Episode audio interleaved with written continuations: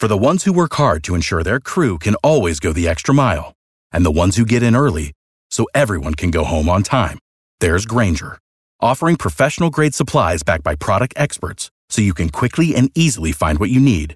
Plus, you can count on access to a committed team ready to go the extra mile for you. Call, clickgranger.com, or just stop by. Granger, for the ones who get it done.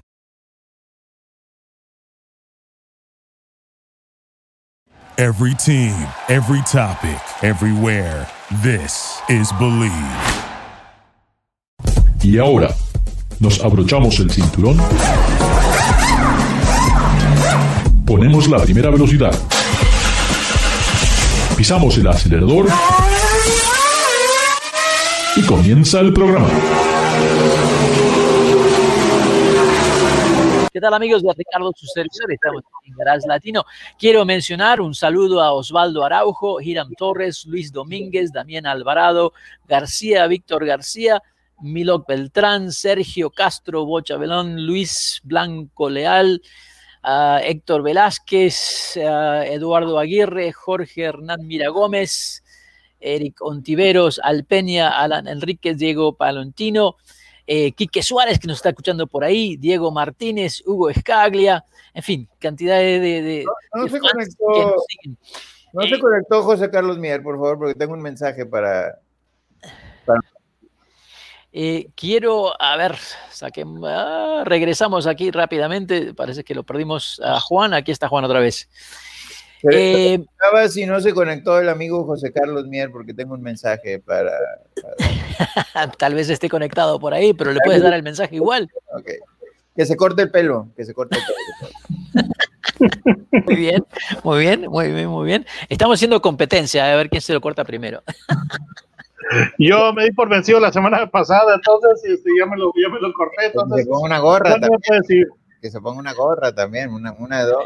La pregunta para Juan y para Iván, y ustedes deciden a ver quién va primero, pero en este show internacional CES eh, hubo mucho énfasis, obviamente, en los autos eléctricos, los vehículos autónomos, y también lo que me llama la, la atención, ahora tenemos Cadillac voladores.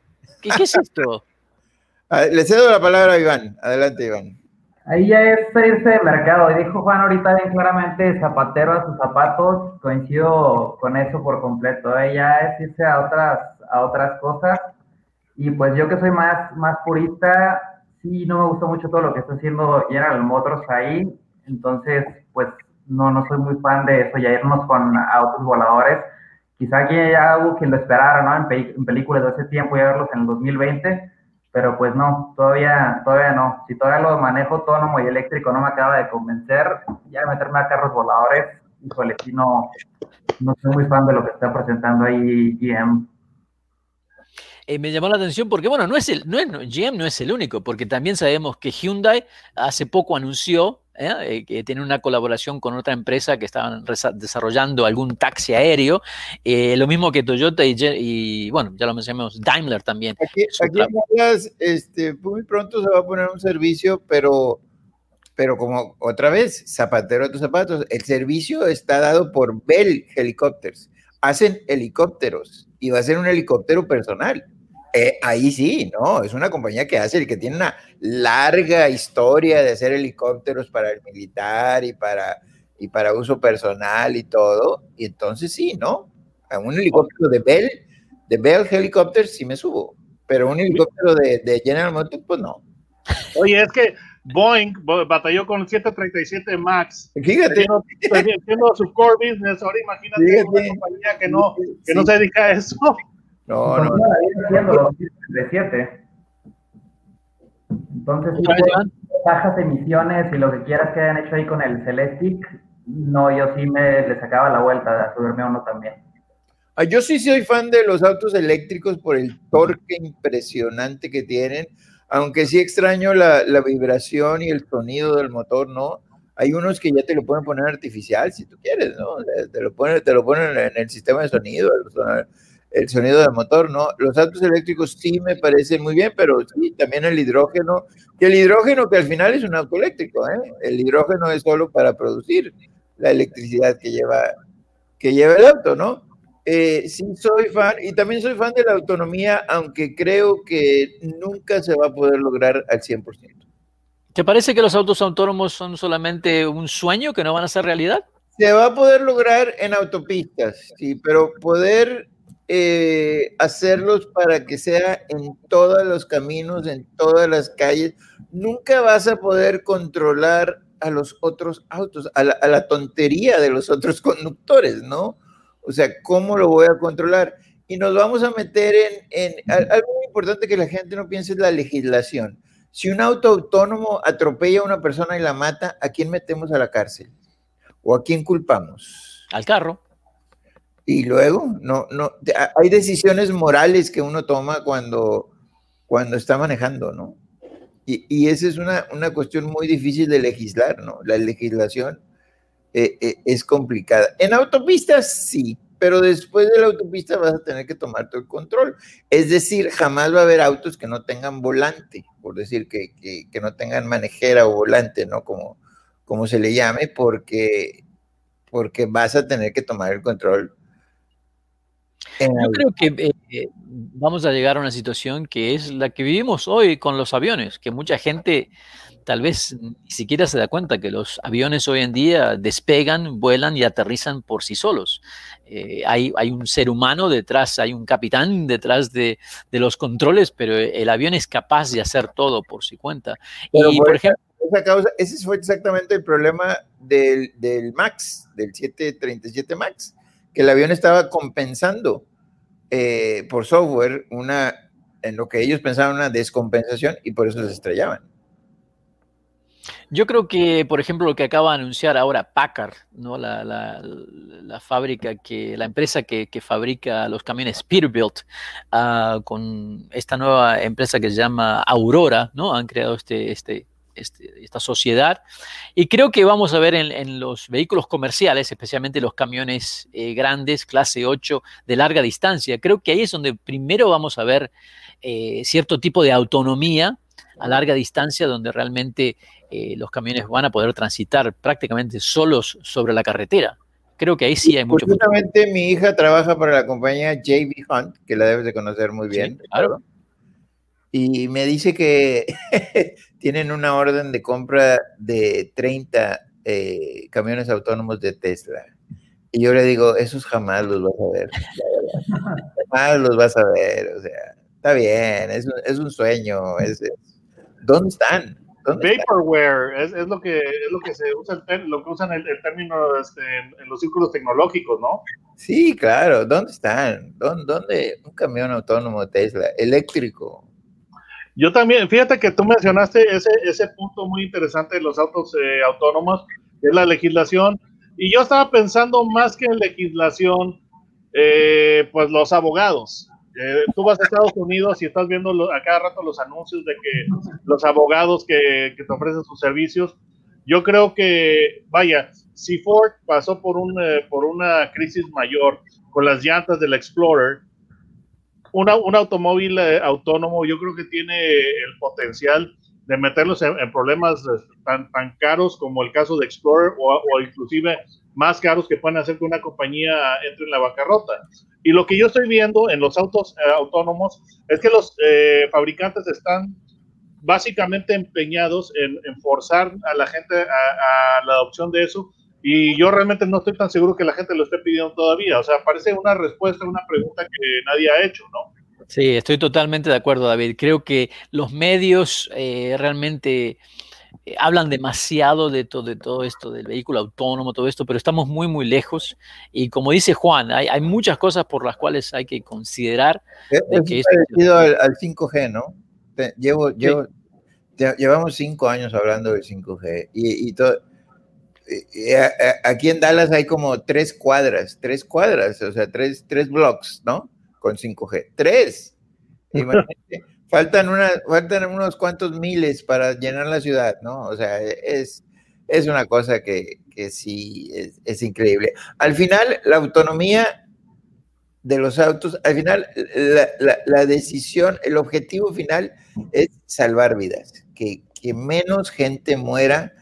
Eh, o, o, detrás de un volante o, o, enfrente de un carro, ¿no? Eso es lo que, lo que se lo que se busca con eso, ¿no? Pero yo creo que lo que se menciona en la prensa muchas veces o lo que veo en comerciales es, es eh, el autopilot de cómo es, no, no, no, no tocan ese mensaje, sino tocan como que te puedes dejar tranquilo detrás del auto y que el auto haga todo por ti mismo. Te puedes dormir, te puedes echar una siesta. En la autopista tal vez es un, un poquito posible que en espacios concurridos se ha vuelto difícil, ¿no? Y si estuvo, ya no sé si todavía esté hay una, una marca de servicio así como de taxis en, Vegas, no sé si se puede decir el nombre, traían BMW Serie 5, iba el chofer sin manos, pero al momento de llegar a un estacionamiento o a recoger a alguien a los hoteles, tenía que forzosamente tocar el volante. Entonces en espacios concurridos se, se complica un Sí, poco. yo, yo, yo viví eso durante CES, este, sí, pero sí se puede decir la marca, era Lyft.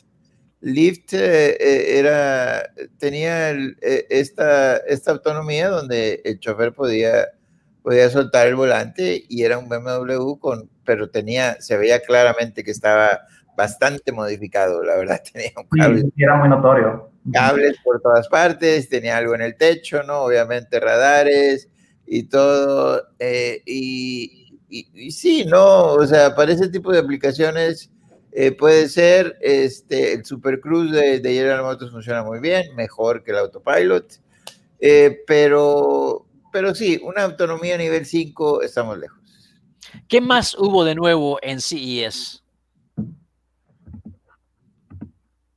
Iván, Ahí Mercedes, eh, algo nuevo que me llamó la atención a mí, que sí me gusta ahí un poco la, la marca, si ya lo del Lembox se les hacía mucho, y ahora la pantalla más nueva es alrededor de 50 pulgadas, me parece, 141 centímetros.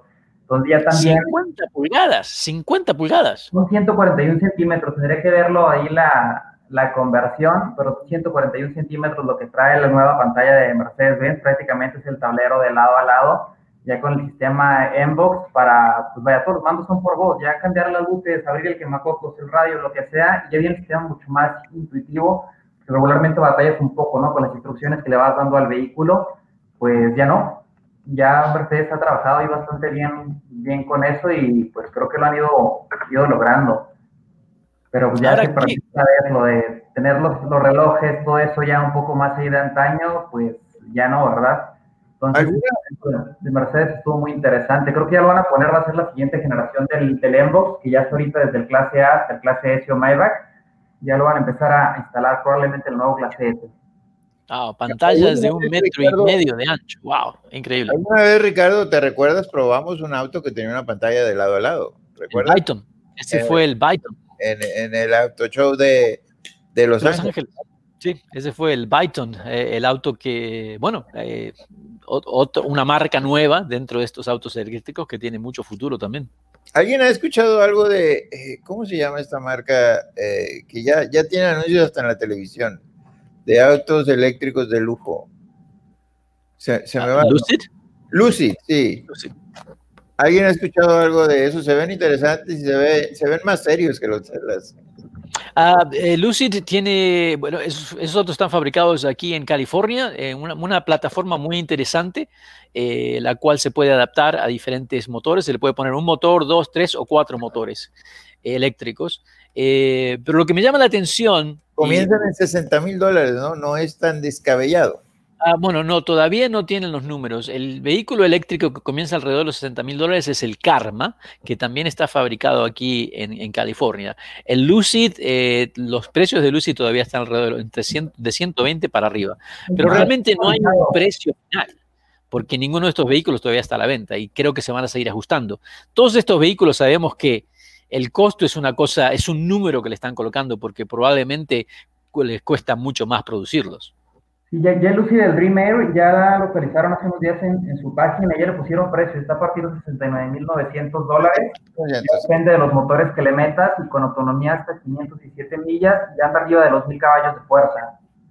500 millas me parece una, una autonomía bastante Sí, ma- más que suficiente, más que suficiente. más que suficiente para, para un día de viaje, parar, cargarlo y- Amigos Juan, Iván, David, pueden creer que ya se nos acaba el programa. Es increíble lo, rápido que se ha pasado todo esto. Muchísimas gracias. Tenemos un after show que eh, pueden quedarse para participar, pero eh, por ahora tengo que despedirme de todos ustedes. Ricardo Garage Latino, un enorme abrazo a David Logi de Autos and Gear. Iván Chávez, Juan García de Digital Trend, muchísimas gracias por participar y espero que regresen para continuar con estas pláticas tan lindas. Si quieren quedarse en el after show, quédense con nosotros después de este breve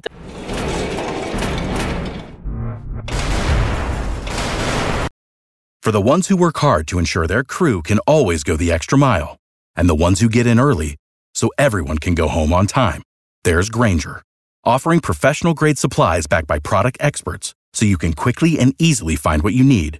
Plus, you can count on access to a committed team ready to go the extra mile for you. Call, clickgranger.com, or just stop by. Granger, for the ones who get it done.